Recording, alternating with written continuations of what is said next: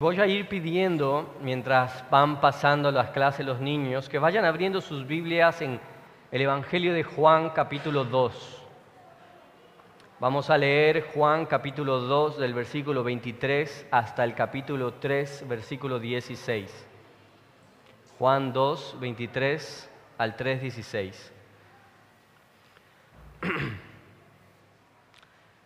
Si es por primera vez que vienes o estás escuchando este mensaje, estamos en una serie eh, a través del pensamiento y la respuesta de William Booth a cuáles serían los peligros del cristianismo en el siglo XIX. Y hoy nos toca el tercer de los problemas del cristianismo, que es la salvación sin regeneración. Y vamos a verlo a través de una perspectiva bíblica en Juan capítulo 2, del 23 al capítulo 3, versículo 16. Y lo vamos a leer y dice así. Cuando Jesús estaba en Jerusalén durante la fiesta de la Pascua, muchos creyeron en su nombre al ver las señales que hacía. Pero Jesús, en cambio, no se confiaba de ellos porque los conocía a todos y no tenía necesidad de que nadie le diera testimonio del hombre porque él conocía lo que había en el interior del hombre había un hombre de los fariseos llamado Nicodemo, prominente entre los judíos. Este vino a Jesús de noche y le dijo, Rabí, sabemos que has venido de Dios como maestro, porque nadie puede hacer las señales que tú haces si Dios no está con él. Jesús le contestó, en verdad te digo que el que no nace de nuevo no puede ver el reino de Dios. Nicodemo le dijo, ¿cómo puede un hombre nacer siendo ya viejo? ¿Acaso puede entrar por segunda vez en el vientre de su madre y nacer? Jesús respondió, en verdad te digo que el que no nace de agua y del Espíritu no puede entrar en el reino de Dios. Lo que es nacido de la carne, carne es, y lo que es nacido del Espíritu, Espíritu es. No te asombres de que te haya dicho, tienes que nacer de nuevo. El viento sopla por donde quiere y oye su voz, pero no sabes de dónde viene ni a dónde va. Así es todo aquel que es nacido del Espíritu. Nicodemo le preguntó, ¿cómo puede ser esto? Jesús le respondió, tú eres maestro de Israel y no entiendes estas cosas. En verdad te digo que hablamos lo que sabemos y damos testimonio de lo que hemos visto, pero ustedes no reciben nuestro testimonio. Si les he dado, he hablado de las cosas terrenales y no creen, ¿cómo creerán si les hablo de las celestiales? Nadie ha subido al cielo, sino aquel que bajó del cielo, es decir, el Hijo del Hombre que está en el cielo. Y como Moisés levantó la serpiente en el desierto, así es necesario que sea levantado el Hijo del Hombre para que todo aquel que cree tenga en él vida eterna. Porque de tal manera amó Dios al mundo que dio a su Hijo unigénito para que todo aquel que cree en él no se pierda, sino que tenga vida eterna. Vamos a orar brevemente una vez más. Señor, te pido que puedas romper hoy cualquier confianza que no provenga de ti, de la salvación de cada uno de los que estamos acá. Señor, realmente te ruego que tu Espíritu obre y en tu voluntad que hagas nacer de nuevo a todos aquellos que estamos acá, si es que no hemos nacido de nuevo. Te pido que hagas esta obra en nuestras vidas, en el nombre de Jesús. Amén. En este pasaje que hemos leído he incluido el versículo 16 de Juan 3, que quizás es uno de los versículos más conocidos y memorizados por el cristianismo durante todos y todas las épocas, en todas las iglesias y en todos los lugares. Juan 3:16 lo conoce cada uno de los cristianos, que dice, porque de tal manera amó Dios al mundo, que ha dado a su Hijo unigénito, para que todo aquel que en él crea no se pierda, mas tenga vida eterna. Este versículo nos regala una verdad absoluta y preciosa de nuestra salvación. Dios desea que su criatura sea salva. Dios desea que su criatura sea salva y tomó la, la, iniciativa para proveer una salvación por medio de la muerte de Jesucristo. Y quiere que todo el mundo sea salvo.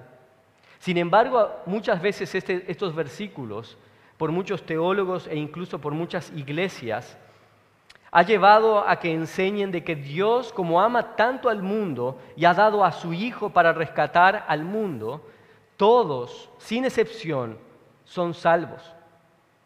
Jesús lo que hizo fue abrir las puertas de la salvación para que todo el mundo sea salvo sin excepción.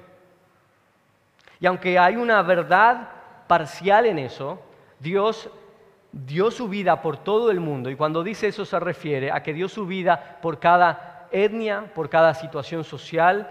No existe ninguna barrera social, ninguna barrera local, ninguna, ninguna cultura que sea salva y otras que no puedan ser salvas. Dios abrió la posibilidad para que todos sean salvos, pero no es una salvación sin excepción. Hay algunas cosas que tenemos que, que tener. Y ese es el concepto, quizás muchas veces no teológico, pero más sociológico de Latinoamérica en general. Hay una universalización de la salvación. Todos, de alguna forma, somos salvos. Si en alguna forma Dios ocupó algún lugar en tu vida. No importa cuán grande haya ocupado ese lugar Dios en tu vida. No importa si es un Dios genérico, si fue mucho o fue muy poco. Cualquier confesión de fe hacia Dios nos produce una salvación como personas. La gran tradición católica de Latinoamérica y cada vez más la aceptación cristiana evangélica progresiva en Latinoamérica hace que cada uno de nosotros esté cada vez más cerca de un Dios y de que cada uno de nosotros, a nuestra manera, expresemos fe en ese Dios. Y acá en el versículo 16 se nos dice que hay un único requisito. Y así como este versículo 16, muchos otros pasajes en la Biblia, se nos dice que hay un único requisito, que es la fe. Dice, todo aquel que en Él cree. Entonces, la gente del mundo, escuchando este versículo, puede decir, esto es suficiente. Mi fe, la fe que yo estoy proclamando, la fe de mi vecino que está proclamando, es suficiente para su salvación. Y asumimos la salvación sin dudar ni por un instante. Y sin embargo, las sillas de las iglesias que proclaman esta salvación están cada vez más vacías y las personas que deberían llenar estas, estas sillas fuera de la iglesia están cada vez más seguras de que porque existe una creencia genérica en Dios, son salvas. Que cuando un día llegue el momento, van a ser salvas. Pero lo más peligroso, como vamos a ver en este pasaje, es que hay sillas ocupadas en la iglesia con personas que tienen este mismo rasgo de fe, con esta misma seguridad de salvación. Y sin embargo, están lejos de la verdad y sobre todo están lejos de la salvación verdadera. Así que Juan 3:16 nos muestra un versículo precioso de que la salvación es solamente por la fe. Pero también la Biblia y Juan nos va a enseñar de que existen formas de tener fe que son falsas y que por tanto nos conducen a una salvación falsa. Eso es lo que los versículos 23 y 25 del capítulo 2 nos están enseñando. Dicen así, cuando Jesús estaba en Jerusalén durante, durante la fiesta de la Pascua, muchos creyeron en su fe al ver las señales que hacía. Pero Jesús, en cambio, no se confiaba en ellos porque los conocía a todos y no tenía necesidad de que nadie le diera testimonio del hombre porque él conocía lo que había en el interior del hombre. Como humanos, probablemente si hubiéramos nosotros escrito la Biblia, nuestra tendencia sería a escribir el versículo 23 y saltarnos al versículo 16 del capítulo 3 y decir, en Jerusalén hubieron muchos que creyeron en su nombre y porque de tal manera amó Dios al mundo que todos aquellos que creen tienen vida eterna. Pero Dios en su sabiduría puso 17 versículos en medio para destrozar ese pensamiento, para que podamos entender que hay una forma de creer en Dios que no es una fe salvadora y prevenirnos de esa fe no salvadora. Porque Jesús no confiaba en ellos. Y quiero preguntarte hoy, ¿eres salvo en tu concepto de ti mismo? ¿Eres salvo? Esa es quizás la pregunta más importante que tengas que responderte hoy y en este año y en tu vida. ¿Eres salvo? ¿Estás seguro de tu salvación? Porque ten presente algo. Estos, estos creyentes de Jerusalén habían engañado a otros que podrían dar testimonio de sus vidas. E incluso podían haberse engañado a sí mismos y decir, hemos creído en, el Señor. Pero cuando llegaron donde el Señor, el Señor no confiaba en ellos porque no, porque Él conocía su interior. Muchos llegaremos a la presencia del Señor confiando en nuestra salvación y el Señor nos dirá, no te conozco, no te conozco. Mi oración en el transcurso de la preparación de este mensaje fue, que mientras estés escuchando estas palabras, dudes de tu salvación. Mi deseo es que tu corazón se inquiete con las palabras de Juan capítulo 3. No importa si has participado en la iglesia por mucho tiempo, no importa si has firmado la membresía de la iglesia, no importa si has sido cristiano por muchos años, mi deseo y mi oración ha sido que cualquier confianza que tú tengas de tu salvación sea turbada por mis palabras el día de hoy que si en algún momento, por diferentes razones, te has puesto el título de creyente y estás perdiéndote la vida eterna, hoy sea el día de salvación. Si en algún momento has empezado a caminar una vida cristiana con una tranquilidad, sin dar muchos problemas a los demás, pero no tienes vida espiritual, hoy sea el día de la vida espiritual.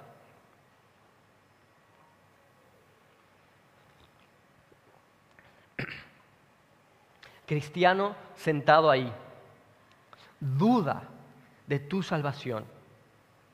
Cuidado sea una trampa de Satanás.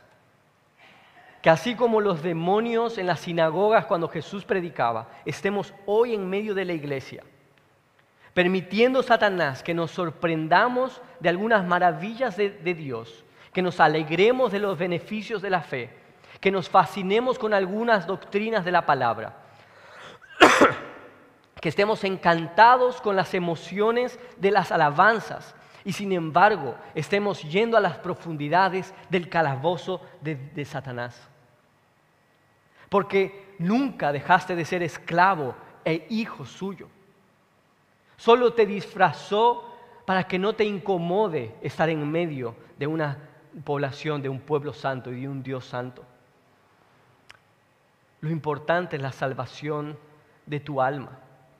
Y por eso decimos, Dios, ten misericordia de nosotros, porque necesitamos que Dios abra nuestros ojos.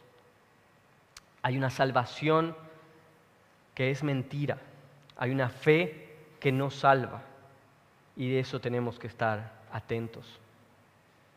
Además, en estos versículos, además de esta advertencia indirecta de estos versículos, nos ofrecen dos pistas de cuáles eran eh, cuáles eran las características de esta fe falsa. En el versículo 23 nos dice que aquellos hombres que creyeron, creyeron por las señales que hacía Jesús. Y la segunda está en el versículo 25. Nos dice que Jesús no confiaba en su salvación porque conocía lo que había en su interior. Y entonces vemos que estos hombres tenían una fe falsa porque lo que habían creído eran señales y lo que, no había sucedido en su corazón es que no había habido una transformación en su interior. Y en medio de eso aparece el capítulo 3. Y en el capítulo 3 va a Juan profundizar en estos dos aspectos a través de un ejemplo, el ejemplo de Nicodemo. Nicodemo era uno de estos hombres que habían creído en Jerusalén en Jesús de esa forma. Por eso el capítulo 2 termina diciendo, él sabía lo que había en el hombre y el capítulo 3 comienza diciendo, había un hombre. Él sabía lo que había en estos hombres y dentro de estos hombres había un hombre llamado Nicodemo. Y dice en los primeros dos versículos del capítulo 3, había un hombre de los fariseos llamado Nicodemo, prominente entre los judíos. Este vino a Jesús de noche y le dijo, Rabí, sabemos que has, has venido de Dios como maestro porque nadie puede hacer las señales que tú haces si Dios no está con él. Nicodemo no era una persona cualquiera. Nicodemo era de la secta de los fariseos, una de las sectas religiosas judías más celosas de ese tiempo. Era además un líder religioso. Se nos dice aquí en Juan que era prominente entre los judíos. Probablemente Nicodemo era parte del Sanedrín, que era esa asamblea o la asamblea más importante de los judíos, donde se decidían juicios, donde se, decidían doctrinas y donde se dictaminaban reglas. Este hombre, este hombre religioso, se acercó a Jesús creyendo en Jesús. Y nos dice Juan que creyó en Jesús impresionado por las señales. E hizo declaraciones que si cada uno de nosotros escucha, son declaraciones que nosotros diríamos que son de salvación. Dice, tú eres maestro, tú has venido de Dios, no hay nadie como tú. Sin embargo, Jesús no confiaba en él. Y entonces tenemos que preguntarnos, ¿por qué? Y quizás era por lo que Nicodemo venía a buscar de Jesús. Él le dijo, sabemos que eres maestro. Quizás como un líder espiritual lo que estaba buscando era sabiduría. Estaba buscando una forma de vivir mejor el judaísmo de esa época. o quizás como maestro tendría preguntas doctrinales. Quizás era un crítico de la religión judía tenemos que acordarnos que este versículo, este pasaje está después de que Jesús limpia el templo y saca a todas las personas que vendían en el templo. Entonces, ¿podría este hombre, Nicodemo, ser de esas personas que quieren renovar el judaísmo? Que ve que el judaísmo se está convirtiendo en una religión vana y solamente eh, eh, buscando los tesoros eh, económicos y perdiendo el espíritu del judaísmo. O quizás Nicodemo era como cada uno de nosotros y venía con problemas reales de la vida real, que quería que los milagros y las señales de Jesús respondan. Nosotros debemos entender algo muy profundo. Delante de Nicodemo y delante de, de Israel había un hombre que con una predicación audaz, que mostraba autoridad como ningún otro maestro, y que podía llamar la atención a todos los maestros de Israel y al público en general. Delante de Israel había un hombre que había convertido el agua en vino. Delante de Israel había un hombre que se acercaban los enfermos y eran sanados con solamente sus palabras o con solamente el toque de su mano o el toque de su manto. Delante de Israel había un hombre que había alimentado a los cuatro mil y que después había alimentado a los cinco mil. Ahí estaba ese hombre de las señales. Por tanto, cada hombre en Israel podría preguntarse, ¿qué me puede ofrecer este Jesús, este hombre de las señales? Y esta es la pregunta principal y este es el problema principal. La razón por la que creían en Jesús era por las señales que hacía y los beneficios que esas señales podían traer. Y no era por lo que esas señales estaban diciendo de quién era Jesús. En medio del creer en esas señales, era creer en los ídolos propios de su corazón. En Juan 6 se nos dice eso. Después de que Jesús alimenta a los cinco mil, se nos dice que toda la multitud pierde de vista a Jesús y desesperadamente cruzan el lago y buscan a Jesús. Y cuando lo encuentran a Jesús, Jesús les dice, ustedes solo me buscan porque les di de comer. Y entonces vemos lo maravilloso. Jesús les ofrece su cuerpo y su sangre. Jesús se ofrece a sí mismo hacia ellos y les dice, esta es mi carne, tomen mi pan, tomen mi vino, esta es mi sangre. ¿Y qué pasa cuando se ofrece a sí mismo a las demás personas? Es rechazado, es rechazado. Porque lo único que querían las personas eran los beneficios de los milagros y las señales de ese Jesús. Queremos una vida mejor. Nos sentimos culpables y queremos perdón. Queremos una vida familiar más armoniosa. Queremos ser mejores esposos. Queremos tener mejores hijos. Queremos tener ayuda social. Queremos ser incluso espiritualmente mejores porque pensamos que eso nos va a hacer mejores. Y cada uno de estos puede ser un ídolo real por lo cual buscamos a Jesús, no buscando a Jesús verdaderamente. No necesitas ser salvo para impresionarte de los beneficios que Dios puede darte. No necesitas ser salvo para amar los milagros de Jesús. El ídolo de Nicodemo era su religiosidad.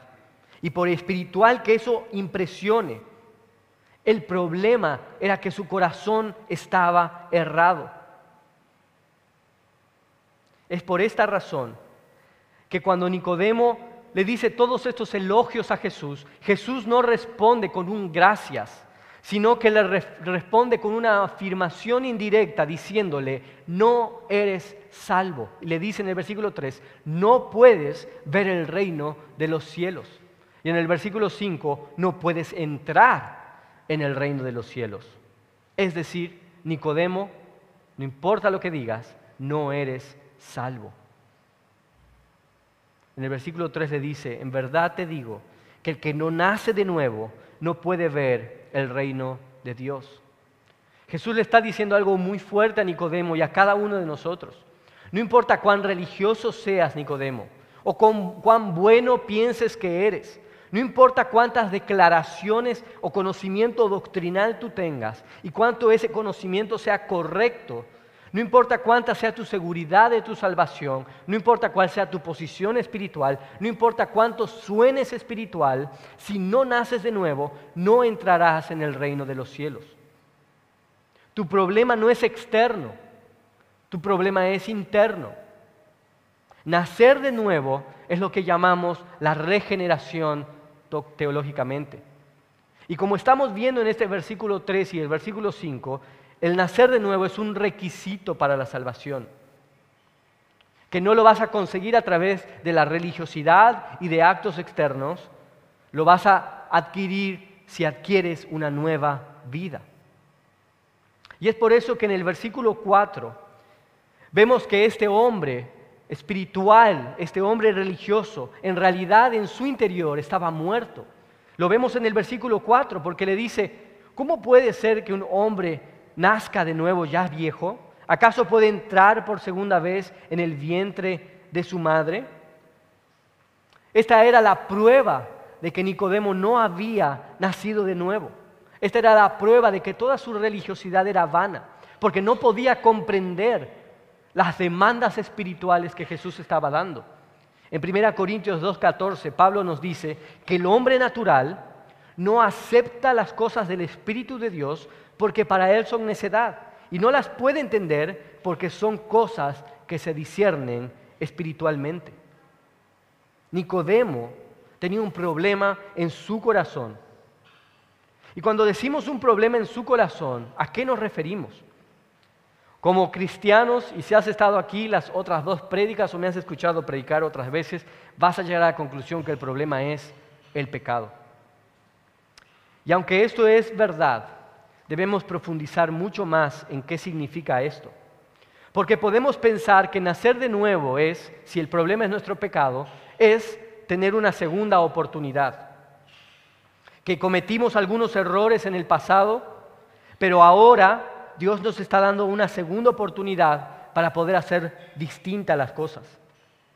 Y esta conclusión podemos llegar porque simplemente definimos el pecado como aquellas cosas que hacemos, pensamos o sentimos. Nosotros definimos el pecado como aquellas cosas que hacemos, pensamos o sentimos. Entonces podemos pensar que si yo corrijo eso que hago, que pienso o que siento, dejo de estar en pecado. Pero el problema es más profundo.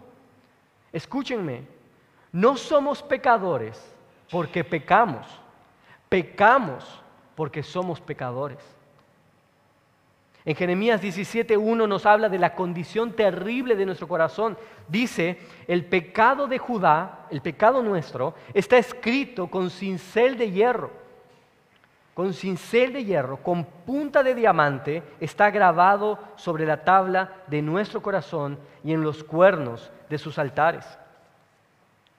No sé si alguna vez has visto una grabación profunda, pero una profunda piedra que está dragada, que está marcada de forma profunda, no se puede borrar con una simple acción superficial.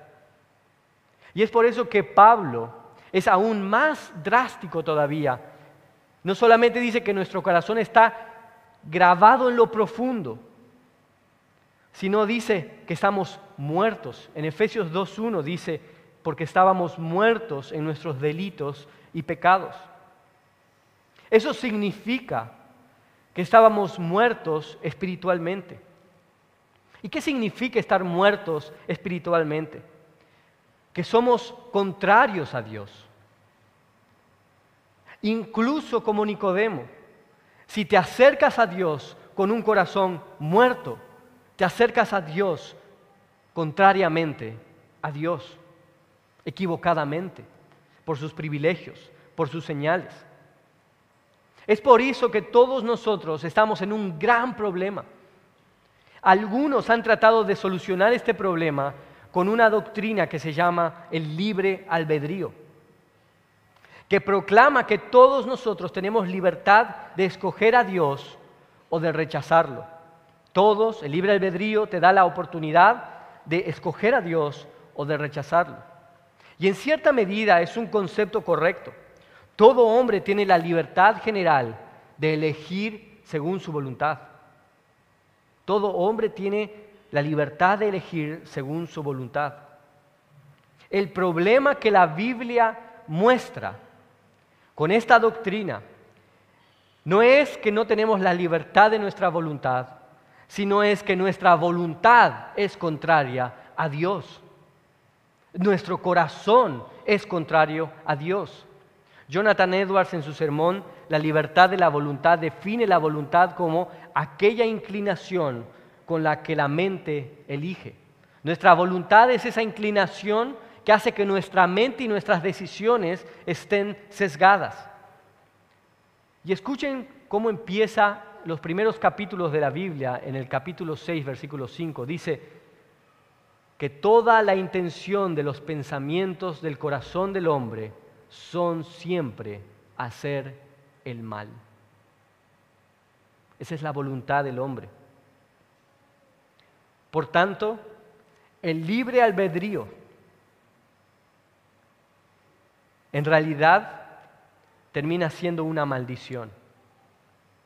Porque son malditos nuestros deseos, porque nuestros deseos nos alejan de Dios. Tu voluntad te hace maldito delante de Dios. Por tanto, el libre albedrío te hace maldito en realidad y es una maldición para cada uno de nosotros. Porque lo que dice este pasaje es que tiene que haber un cambio en tu voluntad, un cambio en tu naturaleza, un cambio en tu corazón. Y eso es un milagro.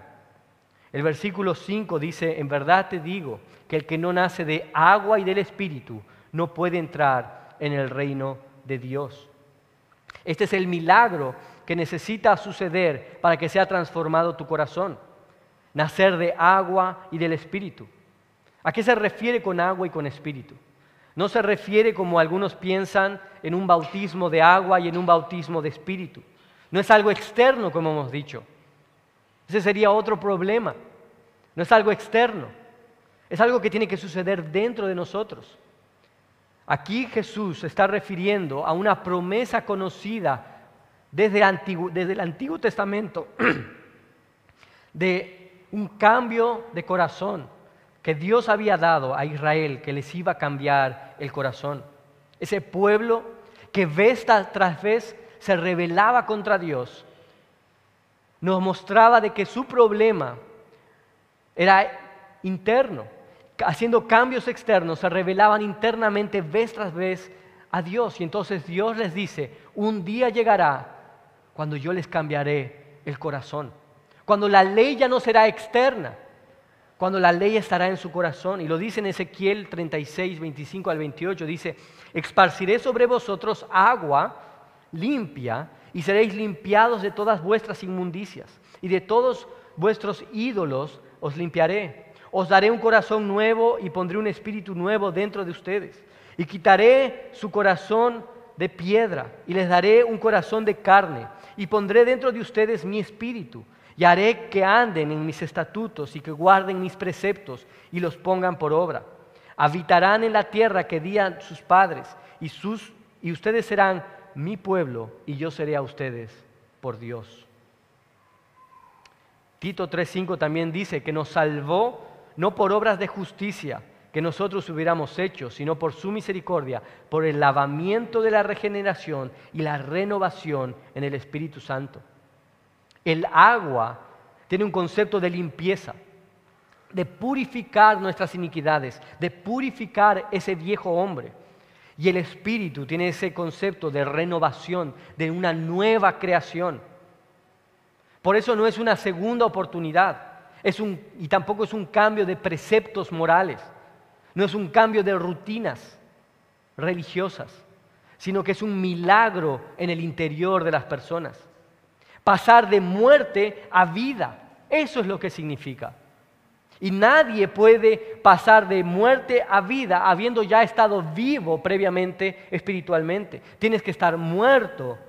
Y cada uno de nosotros estábamos muertos en nuestros delitos y pecados.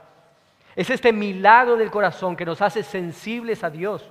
Es ese milagro en nuestro corazón que hace sensible que podamos escuchar, que lo podamos desear, que lo podamos amar, que no miremos los milagros, que miramos al Dios que está detrás de los milagros. Solamente ese milagro puede hacer de que nuestra voluntad escoja a Dios. Lo que Nicodemo quería eran conceptos religiosos, doctrinas, verdades, sabiduría.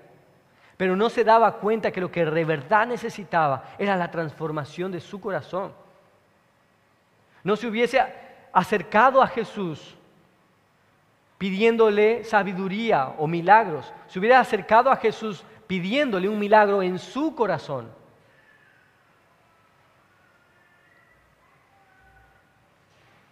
Es increíble las veces que me he reunido con personas que buscan sabiduría, que buscan entendimiento, que sus matrimonios se están rompiendo, que cada vez que hay un evento se llenan las, las sillas acá. Pero en el momento en el que les presentas el Evangelio, desaparecen. Desaparecen cristiano que estás sentado ahí, la pregunta es, ¿has nacido de nuevo? ¿Has nacido de nuevo?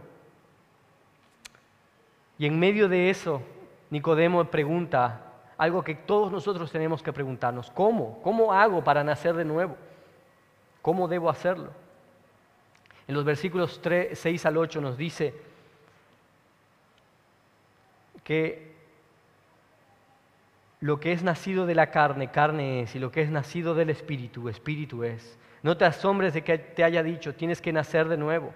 El viento sopla por donde quiere y oye su sonido, pero no sabes de dónde viene ni a dónde va. Así es todo aquel que es nacido del Espíritu. Lo que acá nos está diciendo es que es algo que está fuera de la naturaleza humana. Nada puede dentro de nuestra carne generar este acto de regeneración, porque lo que es carne, carne es. La única salvación que puedes generar a través de tu carne es la salvación de la cual Jesús no confía. La salvación real es aquella que se produce por un milagro en tu naturaleza, obrando una vida espiritual que está por fuera de la tuya, dándote una vida espiritual. Por eso en el versículo 8 dice que el viento sopla donde quiere y oye su sonido, pero no sabes ni dónde va ni a dónde viene, y así es todo aquel que es nacido del Espíritu. El viento, esa palabra viento en estos versículos, es la misma palabra que espíritu al final del versículo. Lo que nos está diciendo acá es que el Espíritu de Dios se mueve como el viento.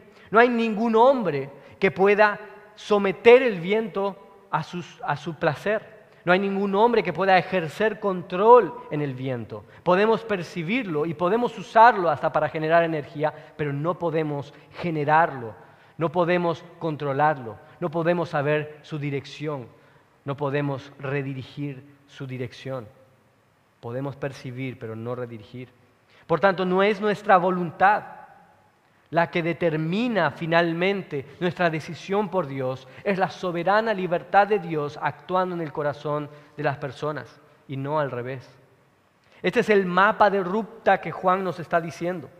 Todos nosotros somos contrarios a Dios y por tanto cualquier simple acto humano es contrario a Dios, aun aquellos que impresionan ser espirituales. Solo podemos agradar a Dios por medio de la fe real, que es un acto espiritual. Y para poder ser espirituales, Dios tiene que actuar libremente en nuestros corazones, generando vida espiritual. Y el hombre no tiene forma de controlar esa vida espiritual. Y sé que esta es una verdad difícil de asimilar muchas veces que nos cuesta entender la soberana libertad de, Dios gobernando la salvación de las personas en el mundo. Pero quiero que por lo menos dar tres razones por las cuales esta verdad es tan preciosa. La primera de de las razones es que si Dios tiene la libertad absoluta sobre nuestra salvación, Dios es quien se lleva la gloria completa. No hay nada de lo que tú puedas gloriarte de tu salvación Solamente si nos gloriamos, nos gloriamos en Cristo. En segundo lugar, tu salvación, al ser una obra perfecta de Dios, es inmutable, no tiene cambio. No la puedes perder, no hay nadie que te pueda arrebatar. Si Dios comenzó esa obra, Dios la va a terminar. Si dependiera de mí mi salvación, si dependiera conseguir mi salvación, si dependiera alcanzar mi salvación y si dependiera mantener mi salvación, no tendría esperanza. Nada y ni nadie me podría asegurar que alcanzaría la salvación final. Y en tercer lugar, no existe ningún corazón duro, por más duro que sea, que el soplo soberano de Dios no pueda transformar. Por tanto, si tú estás orando hoy por alguien, ora para que Dios toque su corazón. Hasta las personas que creen en el otro extremo oran de esta forma. Oran para que Dios toque su corazón. Y entonces la pregunta es, ¿qué debemos hacer nosotros? Si es Dios y es la libertad soberana de Dios que actúa, ¿qué debemos hacer nosotros? Y en cierta medida es lo que Nicodemo pregunta en el versículo 9. Dice, ¿cómo puede hacerse esto? Y Jesús va a responder en los versículos 13 al 16 diciendo, Nadie ha subido al cielo sino aquel que bajó del cielo, es decir, el Hijo del Hombre que está en el cielo. Y como Moisés levantó la serpiente en el desierto, así es necesario que sea levantado el Hijo del Hombre para que todo aquel que cree tenga en él vida eterna. Porque de tal manera amó Dios al mundo que dio a su Hijo unigénito, para que todo aquel que en él cree no se pierda, sino que tenga vida eterna. Básicamente lo que Jesús le está diciendo a Nicodemo que el hombre tiene que hacer es escuchar el Evangelio. Es esta poderosa verdad, esta sencilla verdad, que la predicación del Evangelio es aquella que produce vida. En 2 Corintios 4, 5 al 6 es lo que nos dice Pablo que es la predicación del Evangelio la que hace que pasemos de tinieblas a luz, la que ilumina la gloria de Dios en el rostro de Jesucristo. Es el Evangelio, es la proclamación del Evangelio que Dios utiliza para soplar vida en el corazón de los hombres. Por tanto, ¿qué tiene que hacer la iglesia del Señor? Predicar el Evangelio incansablemente. No hay razones humanas, no hay razonamiento humano, no hay actos humanos, es el Evangelio y su poder de transformar corazones. En el versículo 13 se nos presenta a un Cristo mediador. Es el Cristo crucificado, que es el puente entre el mundo terrenal y lo espiritual. Porque es Él quien bajó de los cielos y que luego subió y que ahora gobierna por sobre todas las cosas y gobierna tu corazón, el que une lo terrenal de lo espiritual. Pero también se nos dice en los versículos 14 a 16 que es a través de mirar a Jesús. Lo único que tenemos que hacer es mirar a Jesús. Jesús da una analogía o una ilustración de algo que había sucedido en el desierto con Israel. Israel en su pecado constante contra Dios, en un momento estaba cayendo muerto porque Dios había mandado de castigo serpientes que picaran a los israelitas. Y habían muchos que venían muriendo en el desierto por culpa de su pecado y el castigo que Dios había mandado. Y morían y morían. Y entonces el pueblo de Israel clamó a Dios y Dios le dijo a Moisés, levanta en un palo la maldición de Israel, haz una serpiente de bronce y levántala por encima. Cualquiera que sea mordido por una serpiente, cualquiera que sea mordido por esa maldición, por su pecado, mire a esa, serpiente y, si mire esa serpiente, sanará y no morirá. Lo único que tenían que hacer era mirar a la serpiente. Y Jesús le está diciendo esto a Nicodemo. Lo único que tienes que hacer es mirarme a mí, Nicodemo. Deja de mirar las señales, deja de mirar los milagros. Mira al hombre que está detrás de esas señales, de esos milagros. La forma de alcanzar la salvación a través de la regeneración es que dejes de apuntar las señales y es que empieces a mirar al Cristo levantado en un palo, agarrando toda tu maldición y entregándola en una cruz. El poder de la salvación es del Espíritu Santo actuando en tu corazón, pero el medio es la cruz de Cristo. Es la cruz de Cristo. Y existe en la historia del cristianismo un gran ejemplo de esto. es la historia de conversión de el predicador Spurgeon, Charles Spurgeon. Él cuenta que venía de una familia cristiana y en su adolescencia él estaba en una lucha interior por su salvación. Él nos dice, estuve años y años sintiendo que estaba al borde del infierno. Estaba descontento, desanimado, desesperado. Soñé con el infierno. Mi vida estaba llena de dolor y miseria, creyendo que estaba perdido.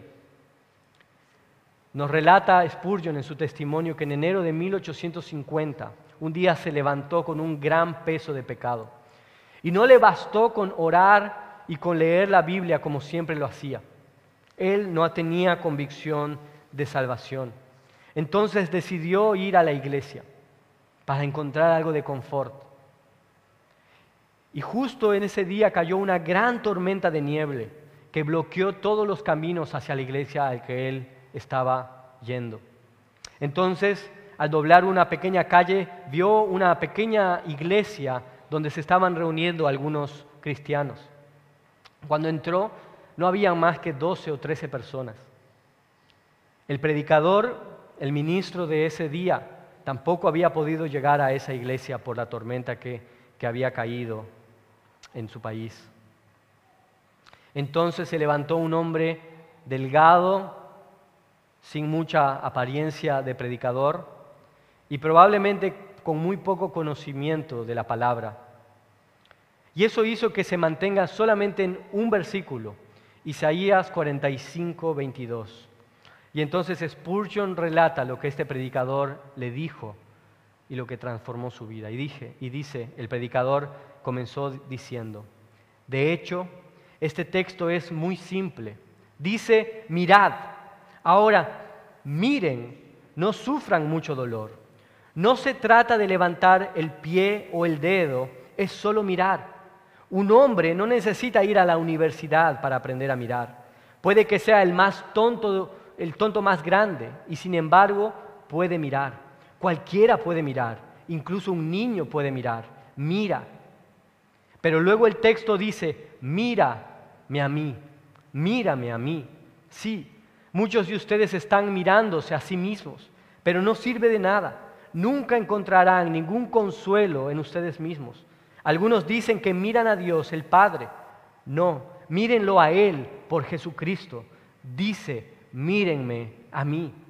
Entonces el hombre continuó diciendo, mírame a mí, que estoy sudando grandes gotas de sangre. Mírame a mí, que estoy colgado en la cruz. Mírame, que estoy muerto y sepultado. Yo me levanto de nuevo. Mírame a mí, yo asciendo al cielo. Mírame a mí, estoy sentado a la diestra del Padre. Oh pobre pecador, mírame, mírame.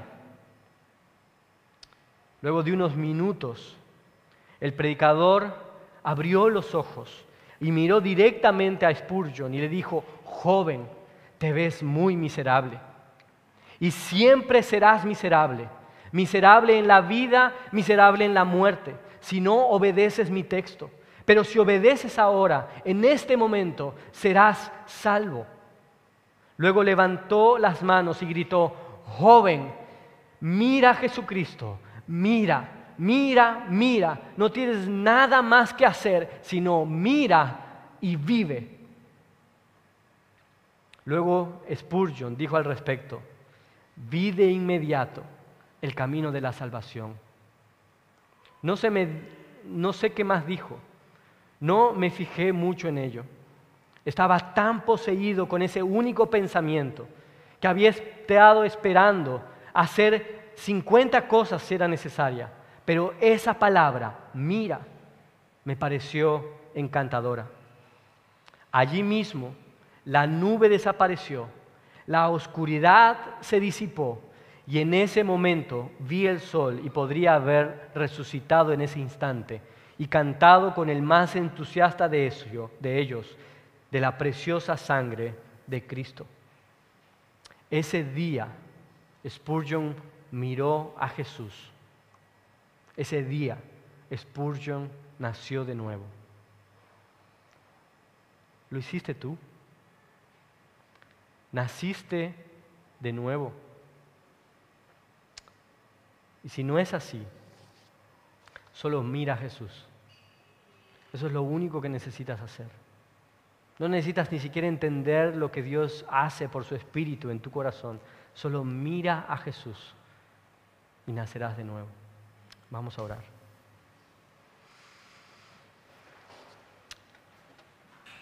Señor, te necesitamos aún para eso, Señor. Nuestros ojos están nublados porque Satanás ha nublado nuestro corazón para que no podamos ver la precioso regalo del Evangelio de Cristo.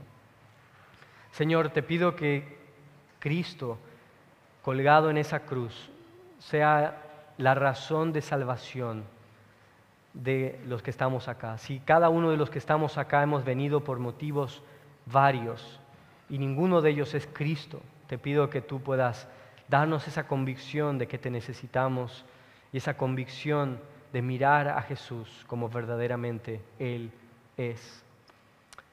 Señor, da salvación a los que estamos acá y escuchando esta, este esta palabra hoy. En el nombre de Jesús. Amén.